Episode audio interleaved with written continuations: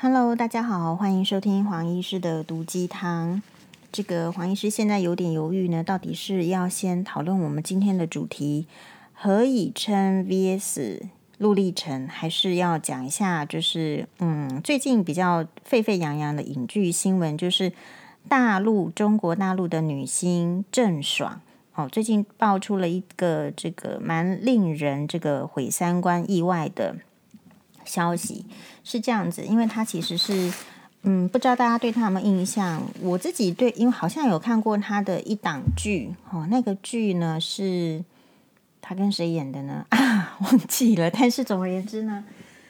就是他演一档这个清宫剧，然后我就有看，所以其实我是知啊知道他的，而且比较特别的是呢，根据新闻的报道，他在今年的。嗯，十一号，今年的十一号的时候，Prada 才刚刚宣布要让郑爽担任 Prada 的这个代言人。我们知道各大的精品品牌的代言人都是超级一线大明星，好，所以即便呢你对这个一线大明星不是很熟悉的话，你大概会知道说，能够被这种世界级精品品牌 Prada 是意大利的世界名名牌嘛。选上做代言人的，好，都不是这种什么二三线的小明星。比如说，呃，日本 Mikimoto 的代言人是谁呢？就是啊、在中国大陆正火红的迪丽热巴是他的这个啊、Mikimoto 的代言人。好，所以呃，就会让人家非常震惊说，说啊，原来是这个第一线的呃大美女大演员呢。哎，其实已经有这个交往的对象，而且是跑到美国去领证结婚，然后并且呢，呃，据说是女方的提议，然后跟男方呢要这个借代理孕母的肚子怀孕生子，所以呢，其实就是有结婚，然后也有要用养小孩，然后要组家庭的这个打算，只是说是在美国，但是呢。我觉得就是，嗯，这个郑爽的年纪跟她这个哦，这个目前这个老公的年纪，他们现在已经是在呃办理离婚啦。好，三月二十三号，据说要在美国要开庭要办理办离婚的这个诉讼。嗯，我的想法是，其实两个男女生有时候我们会把这个吵吵闹闹当成是男女生相处这种常见的问题。可是有时候真的在吵吵闹闹的时候，或是你还没有肯定的时候，其实不适合就急着要去生小孩。这个是大家迷思，因为一结婚，大家就叫你说你赶快去生小孩，或者说你年纪已经大了，为什么现在是最好的时光？但实际上两个人的感情都还没有真正的很稳定，或者是说，也许在做男女朋友的时候是稳定的，但是进入到新的家庭婚姻生活，是不是一样的？啊，稳定呢？其实不见得好，所以其实他们应该就是发生了这个状况，然后所以就要就要呃，就是据说是男方的这个接连的劈腿了，然后女方就一气之下就跑回中国。那比较呃比较惨的是哈，就是大家这个新闻一开始是男方公布了女方被录音的内容，比如说其实是。嗯，不想要这个，不想要这个小孩了。可是因为感情生病，不想要小孩，可是又拿不掉，好，甚至骂了脏话，被录音下来。嗯，然后于是呢，就有这样子的一个大新闻，甚至央视都说，哦，郑爽呢这样子是一个就是道德很差的女人哦，怎么可以就是嗯跑到美国 借这个代理孕母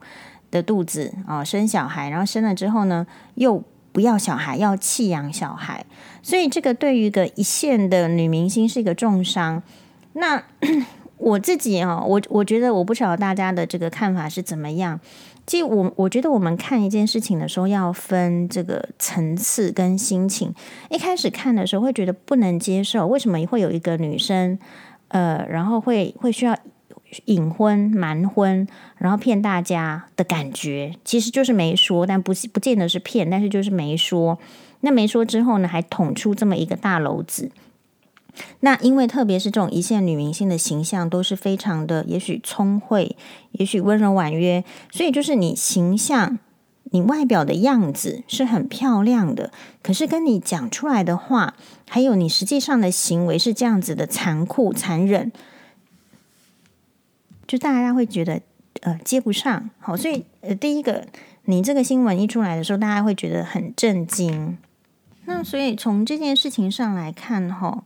嗯，黄医师因为最近都在追剧啊，然后关注这个钟汉良跟 这个嗯陆立成啊、何以琛哦，所以其实没有，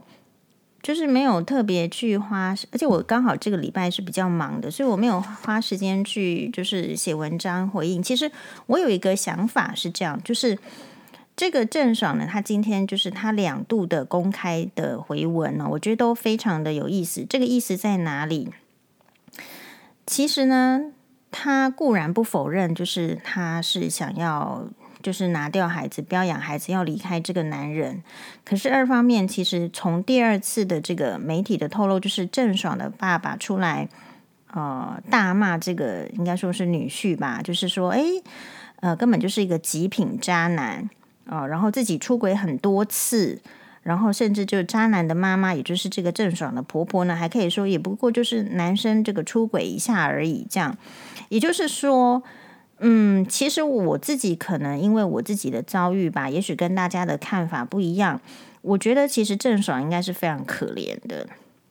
这个可怜是，其实他就是看错一个男人，他以为他是好的，所以他这样子的大明星才会。跑到美国跟他结婚，然后可能是因为顾虑到身材吧，然后才去想说，就是马戏偷吃布了，就去找这个国外的代理孕母生小孩。其实是有心要跟这个男生在一起的，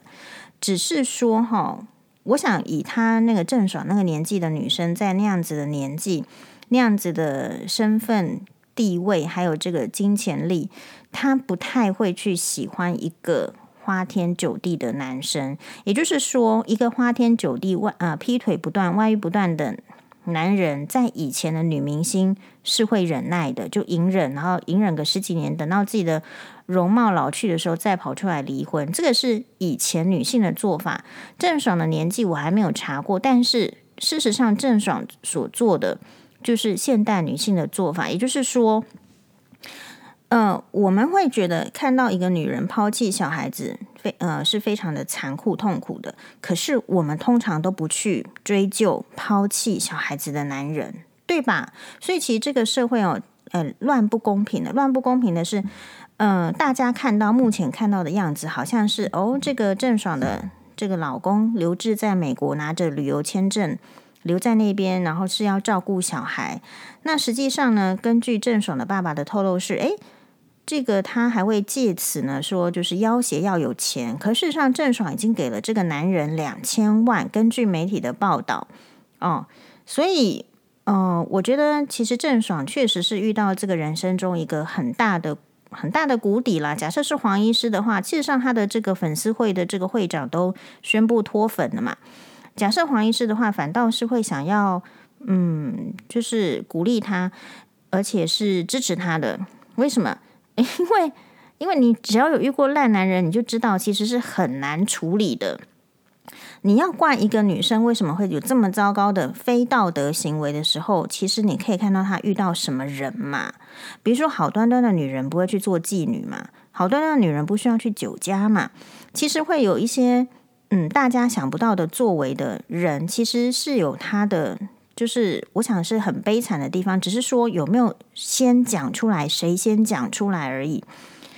所以其实以现代女性的话，确实哦，你想想看，以前都是好了，女生就是怀孕了，然后有小孩了，就承接这个小孩子，然后就就苦一辈子。但是现在的女生有可能是想说，好啊，那不然小孩子给你养，她不要了。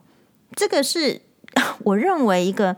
现代的。新的女性的一个做法，这不是不可以哦，对吧？你男生喜欢小孩子，那你就去养啊，也没关系呀。我觉得谁在这个条件里面，什么叫做对小孩子好？我认为啦，如果郑爽她的心意真的是想要做一个女明星，想要朝这个方向发展的话，她显然在现阶段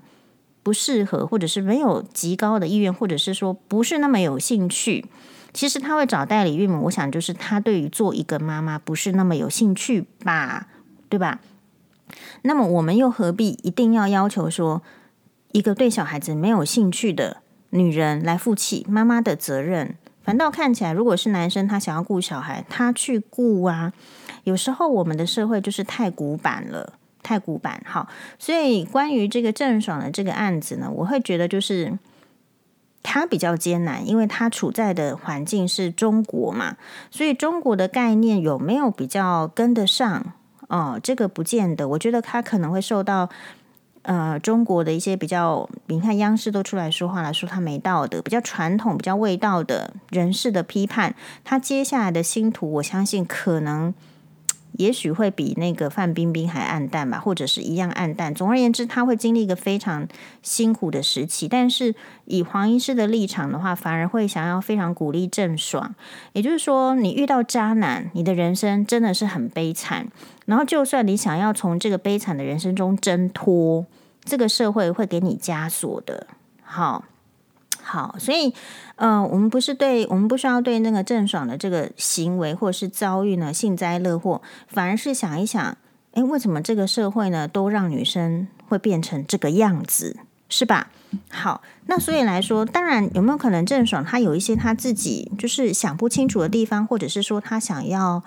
呃鱼与熊掌兼得，但是不可能嘛？哦，所以相形之下，其他的如果说是一种。呃，你知道自律很高的明星，哦，或者是说，你看他外表好，实际上行为也非常自律的人，哎，其实我觉得是少见的。好，那我们在这个黄医师呢，昨天因为黄医师最近都在迷这个 钟汉良 主演的啊、呃《最美的时光》里面的陆历程嘛，所以就很多人建议黄医师要看《何以笙箫默》。其实呢，黄医师是先看了《何以笙箫默》之后呢，也就是先认识了《何以笙箫默》里面的这个何以琛，然后才来追《最美的时光》的。那如果是从这两出剧，我稍微跟大家介绍一下。嗯、《何以笙箫默》这出剧呢，其实比这个《最美的时光》再晚两年啊、然后这个是《何以何以笙箫默》，它是二零一五年的作品。它非常特殊的是，它本身就是一部非常畅销的现代爱情小说，是哎中国的作家顾漫所写。那跟其他的剧不太一样的是，比如说可能嗯、《最美的时光》可能也是一个很有名的作家写的，但是呢，剧本可能就是有比较专业的团队的编剧或者是一些有名的编剧来编剧本。可是《何以笙箫默》这出剧呢，它非常的特别，它是顾漫。呃，作为这个是这个作品的这个作家，然后呢，哎，也是请他来编剧，而且这个是顾漫呢第一次编剧。那其实哈，嗯，你看到的影视作品，因为我们这个网友也有分享，就是呃。这个作就是你看了这出剧之后，你会不会去追小说？比如说黄医师有看过《Gone with the Wind》乱世佳人的电影版之后，其实我有去追小说，中英文版小说我都追了，因为太喜欢。所以假设你非常喜欢这出剧，你确实就会去追小说。那所以这出剧，可是《何以笙箫默》这出剧恰恰特别的就是原著的作家来写这出剧的剧本。哦，所以这个就，嗯、而且是第一次，是有一个难度的。难度在哪边呢？也就是说，当我们看到文字的时候，到底要怎么样经过编剧的手法，把它这个也是黄医师今天才研究出来的，怎么样经由编剧的手法转成你看到的影像，然后会感动。嗯，所以比如说呢，诶，这个里面有一场剧哈，这个是这一出剧的导演，这个刘导演。所所说的哦，哎，他说呢，比如说啦，这个呃有一出剧是这个女主角叫做赵默笙。我们来先介绍一下男女主角，还是先介绍一下这出剧。然后呢，因为昨天呢已经介绍了《最美的时光》的陆励成嘛，那我们先稍微简单的介绍介绍一下这出剧，然后再来 VS 比较。哎，这出剧的话呢，事实上它是在描述一个。嗯，一个大律师啊，叫做何以琛。那他呢，事实上就是本来是生长在一个富裕的家庭，可是十岁的时候呢，他的爸爸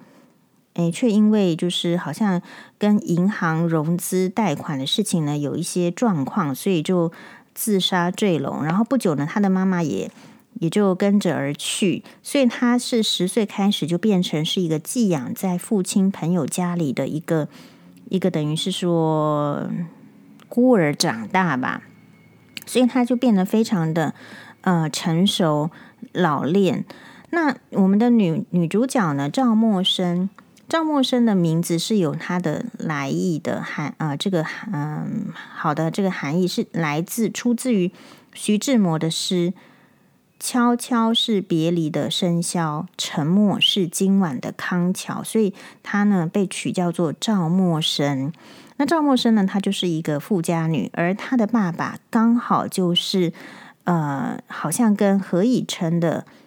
这个爸爸的这个自杀有关的那个银行的行长，然后后来是做到副市长，所以简单的说，他就是一个富二代，是一个官二代，然后都一直呃无忧无虑的长大。好，所以其实就是一个傻白甜的形象，嗯，非常喜欢的摄影啊。然后到大学的时候呢，因为在偶然一次的摄影的这个在拍摄，嗯、这个风景的时候，看到有一个帅哥吧 坐在那边，然后就偷拍了。然后偷拍了，以此为契机呢，就认识了何以琛，然后就对这个法律系的学生呢，就非常的喜欢，所以就想想方设法的。虽然她是一个傻白甜的。呃，富二代女生，可是呢，她自己非常的有勇气。据这个电视剧还有就是小说的描述，她可能不是一个聪明的人，不是一个有能力的人。呃，但是呢，她对于她自己喜欢的这个何以琛呢，他会自己想办法去接近他，然后让这个呃本来大家就很多女生呢，在大学时代非常爱慕的何以琛，终于。也喜欢上他，然后两个人就交往。诶，然后可是交往之后呢，这个何以琛呢，跟赵默笙有一次却是因为，呃，赵默笙的爸爸到这个学校找这个何以琛讲了一些话，然后引起双方的误会，所以呢，其实那个时候的这个何以琛就对赵默笙说了重话，让这个赵默笙呢以为何以琛不要他了，所以他也就。遵从爸爸的旨意到美国，然后就没有再回来。所以这中间呢，这一对恋人就莫名其妙的，他以为他抛弃他，他以为他抛弃他，男主角以为女主角抛弃他，女主角以为男主角抛弃他，哎，然后就分开了七年。然后在这个七年呢，在美国的赵呃，本来是这个富二代、官二代的赵默笙呢，其实就生活就从这个高峰跌到谷底了。他并不是去做一个什么。呃，富有的留学生，反而是因为他的爸爸好像陷到这个贪污案里面自杀了，所以他变成就是后来把他爸爸给他的钱都捐出去，甚至捐助了一位呃创业的青年，叫做应辉，然后他自己过得非常的呃贫苦，然后还要帮助呢曾经帮助过他的邻居，那也因为呢要帮助这个邻居的小孩，因为邻居呢。呃，因为对这个自己家暴的老公，就是可能砍了几刀，然后就入狱了，所以就演说，哎，这个赵默赵默笙呢，为了要呃报恩，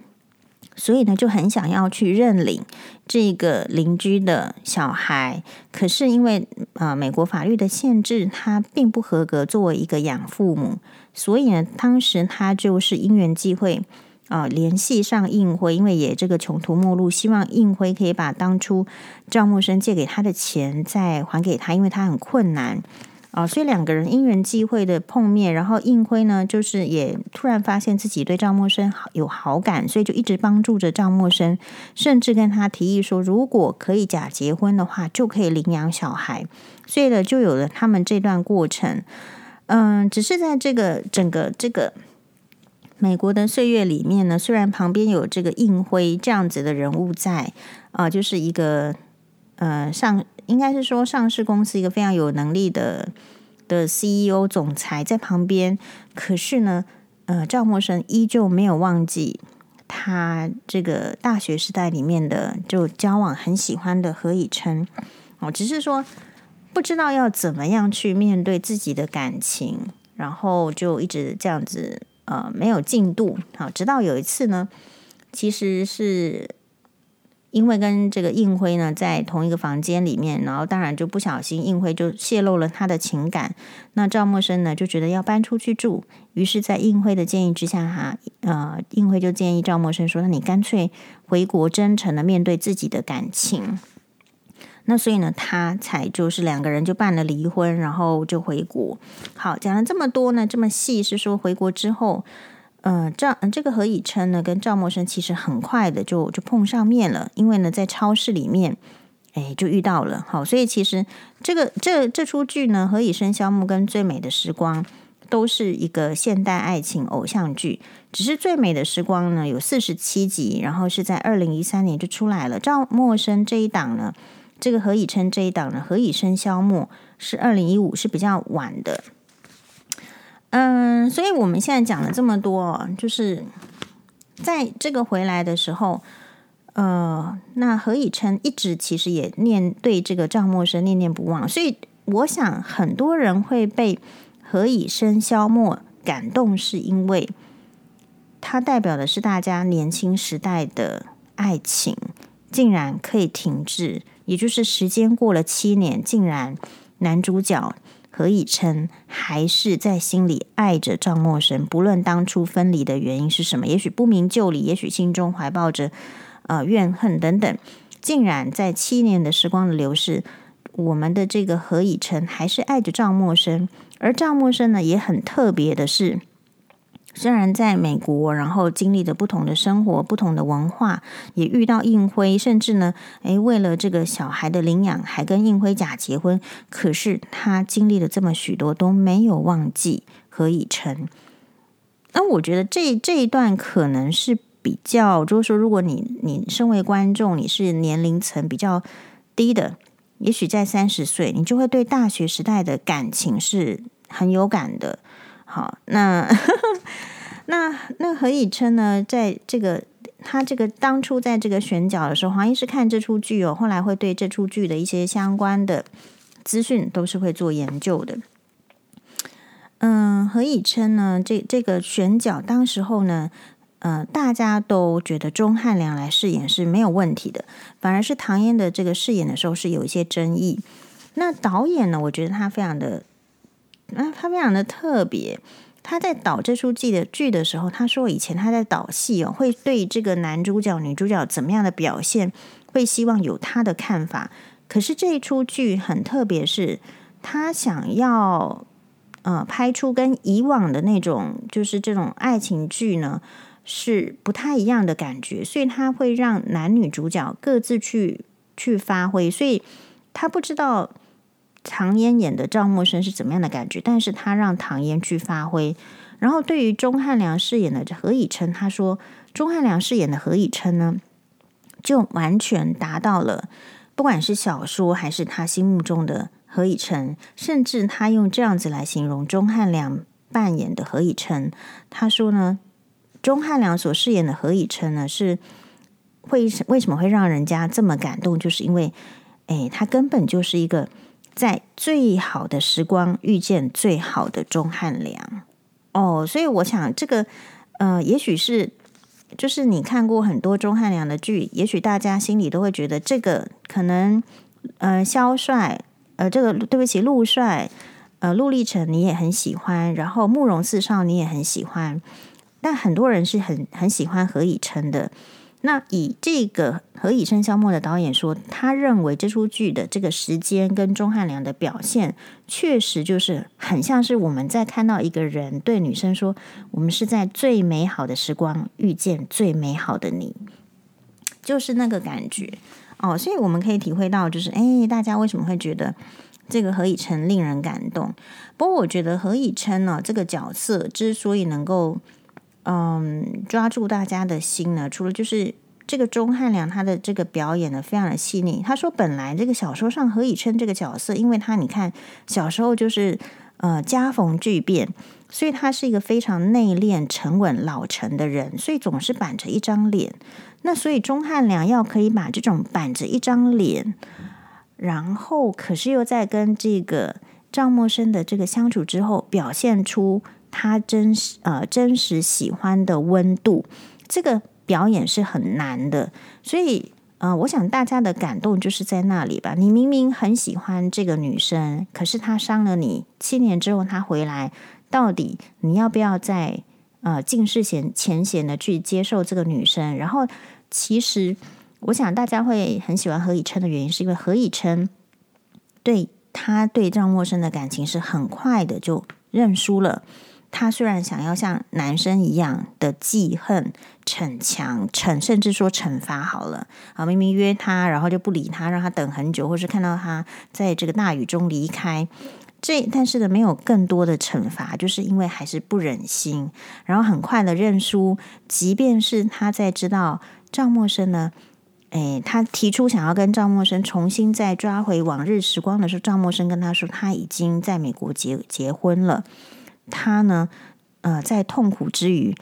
最后搞清楚原来是已经离婚的当下，然后赵默笙再回去求他，是不是可以在一起呃交往的时候，他可以在说第二天考虑之后，马上决定要跟赵默笙呃这个去领证，也就是共度一生。所以也就是说，我觉得，嗯、何以琛他这个角色，他吸引。吸引我们女性的心的是说，他他的感情很绵长。事实上，钟汉良有被问到这个角，问到这个问题哦，就是说，如果是换成是你的话，你可以等待一个女生这么久吗？其实钟汉良是说，嗯，不知道，不一定可以，没有错。所以，我想何以琛为什么这么多的选票，是因为。不管女生做了什么，抛弃好像抛弃了，对吧？跑到美国，对吧？七年都没有联络，完全都没有失失去了这个联系。可是只要是回来，他还是无条件的认输，还是要这个女生。我觉得这一出戏的何以琛之所以得到众女生的支持，是在于女生在这出这个在这个何以琛的这个形象，姑且不论帅啦或是什么律师这样，他代表的是。男性对女性的完全的包容，即便即便我离开过，即便我结过婚、离过婚，离回来，你都还是会顾念旧情。这个是我们女生呃比较比较比较觉得说，哎，这个是一个很难得的点，所以这么喜欢吧？那现实上，我会觉得这出剧呢，嗯、跟这个。因为他比较特别的是，他有演到一些大学时代，所以他有很多很多集，其实或者是说很大的比例呢，是由年轻的男女演员演的，然后再搭上，其实整出剧当然是好啊，有超过一百一百亿的这个点阅率嘛，所以才会被这个才是这个被韩国买去，就是是中国第一部被韩国买去的。偶像剧嘛，所以它其实是很有它的特殊的这种拍摄手法，跟一般的偶像剧不太一样。然后呢，还有就是它的这个编剧的部分也是最贴近原剧作者的，因为他就是原剧作者来编剧。然后钟汉良又是在导演认为是一个最好的时光里面的最好的钟汉良，那所以这个演技啊什么都很到位。哦，然后再加上，我觉得这喜欢这出戏的女生，我可能或者说比较喜欢何以琛的女生，我会觉得是因为，因为她喜欢的是赵默笙吧。赵默笙就是只要是傻白甜，然后不要太不要做太多事情，不要太努力，做错了都没关系，走了之后再回来，这个男生还在原地等你，都看不上别人，即便自己的条件这么好，所以他满足了很多女生，呃，对。优秀男人的期待，虽然说我没有很好，可是优秀的男人还是会喜欢我诶，还是会在原地等我诶，还是啊、呃、会会看到我的这个优点，这个就是我们女生所期望的嘛。好，那至于说这个，那所以我们现在就就进入到这个呃何以琛呃 VS 陆励成，陆励成我们昨天讲过，可是说实在。我觉得会会不会是年龄的关系，比较打动我的心的，其实是呃陆励成。好，当然如果是慕容四少的话，应该是大家的心都打动了。可是如果比较打动我的心的话，我我仔细想一想，我看《最美的时光》看得比这个《何以笙箫默》还要认真。也许是因为这个，就是在女主角的部分，我觉得《何以笙箫默》的女主角的那个个性是比较可爱的，可是就是比较，我认为比较浅了一点。可是《最美时光》里面的张钧甯，她刚好扮演的苏曼是比较多内容在里面的，所以。当一个女主角的内容比较多的时候，就会看到男主角比较多的反应。所以我在这里呢，在这个最美的时光这出去看到很多陆励成的一些小举动，然后他很占据我的心。比如说，可能在这出剧里面，陆励成总是开车载着苏曼或者是宋轶到哪去到哪去，对不对？这这是第一个很基本的。可是呢，他在给苏曼开车门的时候，在这个呃呃陆励成开车门的那那一瞬间，我就觉得哇，真的是 really gentleman，非常的绅绅士，非常的帅气。然后或或者是什么呢？就是他带这个苏曼回他的老家，没有跟他讲，但是突然就回去。你知道，就是他后面代表的意义是。当一个男生愿意带这个女生回去见他的家人，其实，即你看他，我觉得他做的比何以琛还更广啊！还没有确定名分的时候，当然了，就是就是，哎，如果有这个机会，他愿意带他回去啊，认识他的家人。而且在这个一起吃饭的时候呢，这大家一桌嘛，我觉得那个是一个很很特别，我非常欣赏的行为，就是那个男生呢，就就去把前面的站起来，把前面的这个菜呢。各捡几样放到这个小碟子里面，然后给苏曼，然后告诉苏曼说：“你就捡你喜欢吃的，你不喜欢的再给我。”其实我觉得这个就是也很打中黄医师的心哦。还有什么非常打中黄医师的心？嗯，其实是愿意支持，所以我觉得陆丽成其实比何以琛还要再高段嘛，因为苏，因为当然这个何以琛。箫默里面的这个何以琛是知道说他曾经他爱的这个女人跟别人结婚了，甚至就是说有，就是美国他会出于一些嫉妒的心理，会有一些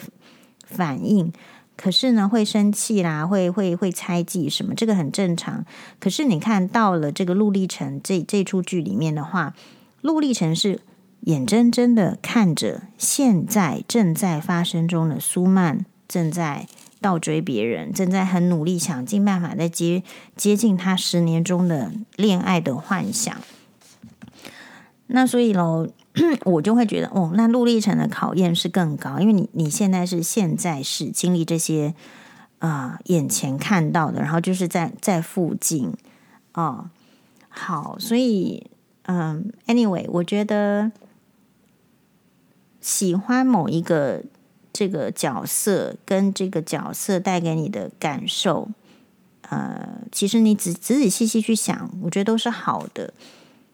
那有时候呢，比如说这个黄医师也这边讲一下，就是说，嗯，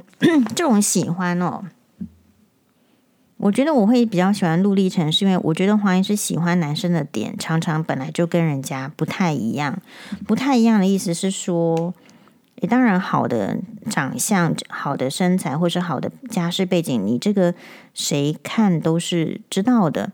可是有时候我，比如说，可能会会有一个印象打中我，然后给我一个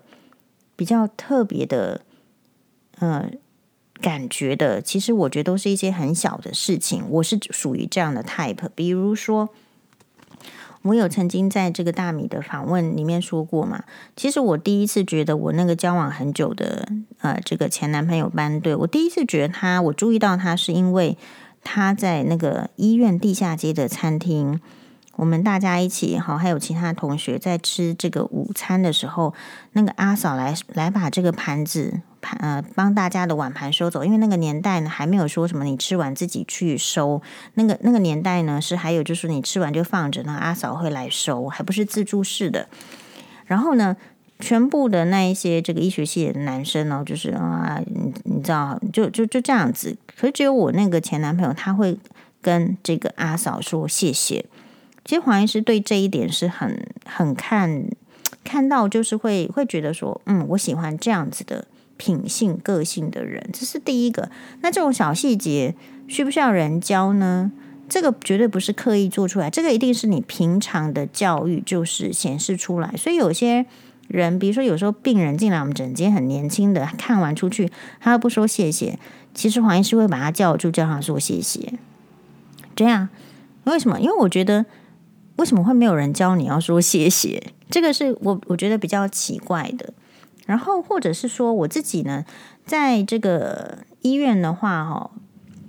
嗯，就是我自己，我觉得我最喜欢的学长，我最有印象，然后我觉得也最有好感、最喜欢的学长，其实现在你看过去这么多年，还存留在我脑海里的